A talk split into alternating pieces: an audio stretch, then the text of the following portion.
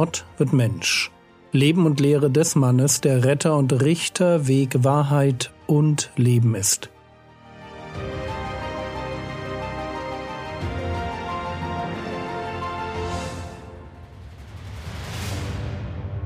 Episode 284 Die geheimnisvolle Dynamik des Reiches.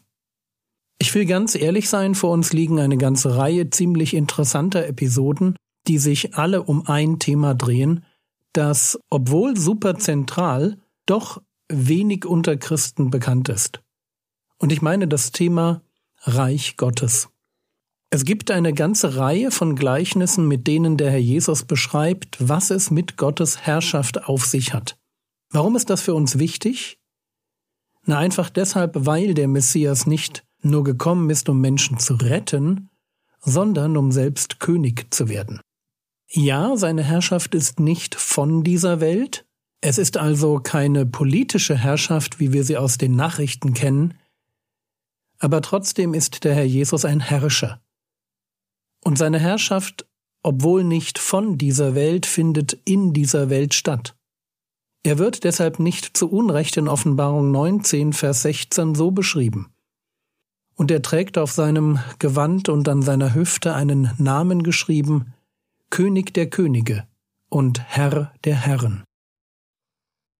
Am Kreuz wird der Herr Jesus zum König gekrönt, so wie Gott es selbst in Psalm 2 prophetisch formuliert, Psalm 2, Vers 6, habe doch ich meinen König geweiht auf Zion, meinem heiligen Berg. Und als Christen sind wir das Volk, das zu Gottes Herrschaft gehört. Deshalb stimmt es auch, was die Heiden den ersten Christen vorwerfen.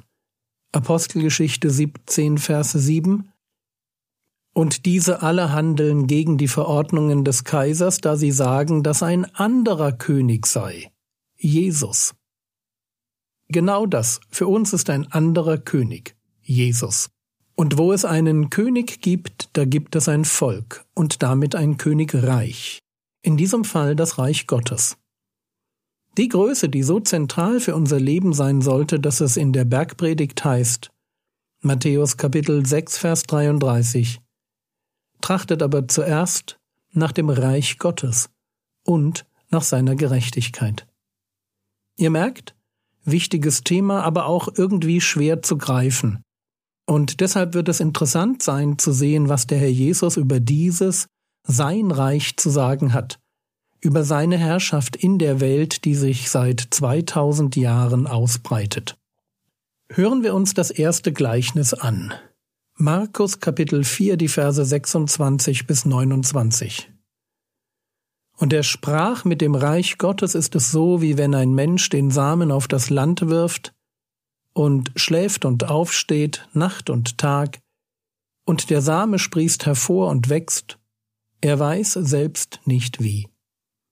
Die Erde bringt von selbst Frucht hervor, zuerst Gras, dann eine Ähre, dann vollen Weizen in der Ähre, wenn aber die Frucht es zulässt, so schickt er sogleich die Sichel, denn die Ernte ist da. Bevor wir uns das Gleichnis selbst anschauen, eine Vorbemerkung. Wenn ich den Begriff Reich Gottes höre, dann denke ich an Menschen, für die Jesus Herr und Lehrer ist. Menschen, die mit ihrem ganzen Herzen ihrem König folgen und das tun, was er sagt. Der Eintritt in dieses Königreich ist die Bekehrung, und das Leben als Bürger dieses Reiches ist die Nachfolge. Am Eingang gebe ich mein Ego ab und lasse mich darauf ein, die Berufung zu leben, die mir mein Anführer als Aufgabe überträgt. Ich gehe dorthin, wo er mich hinführt, ich erledige die Jobs, die er mir gibt, und bei alledem ist mein Motto Kolosser 3, Vers 17 Und alles, was ihr tut im Wort oder im Werk, alles tut im Namen des Herrn Jesus und sagt Gott dem Vater Dank durch ihn. Das ist für mich die Mitte des Konzeptes Reich Gottes.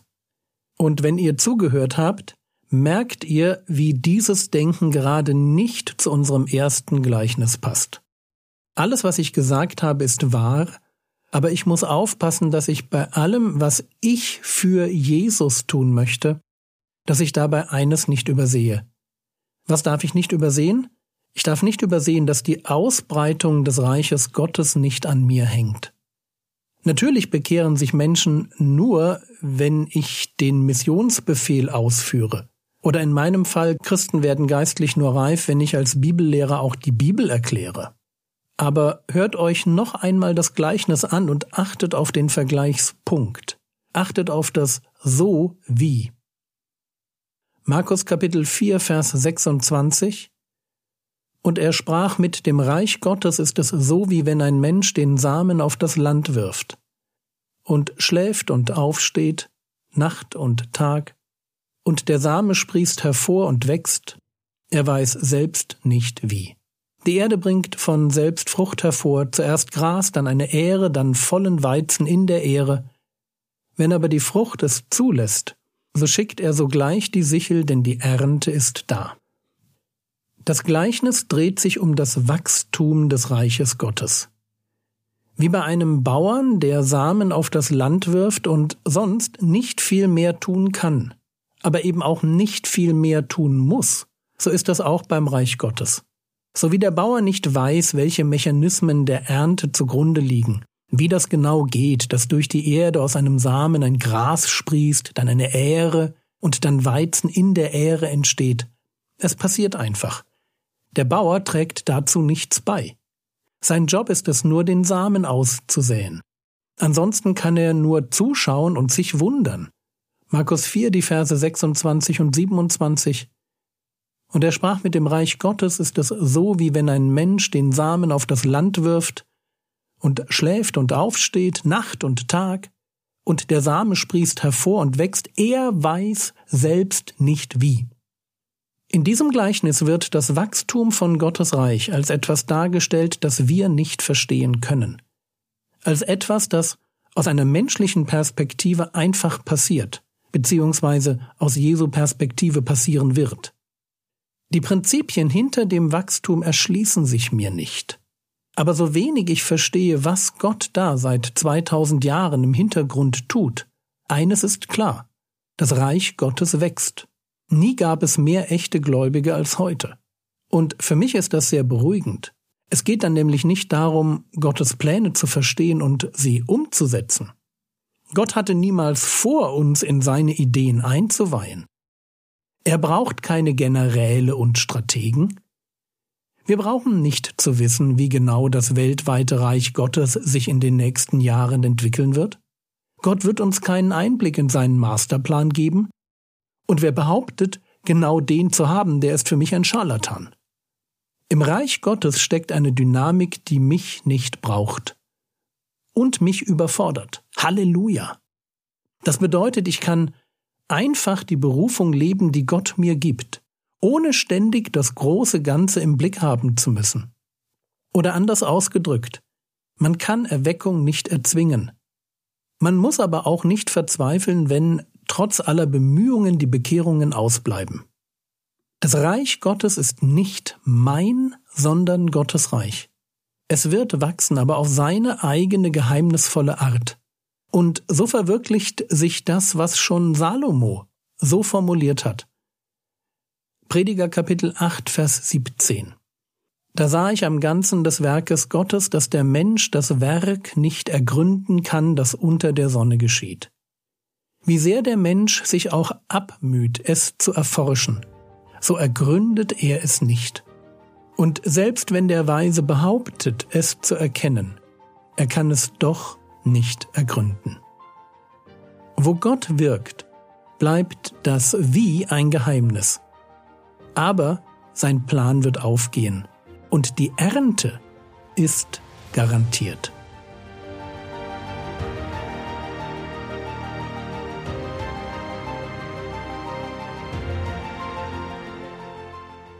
Was könntest du jetzt tun? Du könntest darüber nachdenken, was für dich der Begriff Reich Gottes bedeutet. Das war's für heute. Am Freitag starten die Spandauer Bibeltage und ich bin, wie man hört, schwer erkältet. Gebet wäre toll. Der Herr segne dich, erfahre seine Gnade und lebe in seinem Frieden. Amen.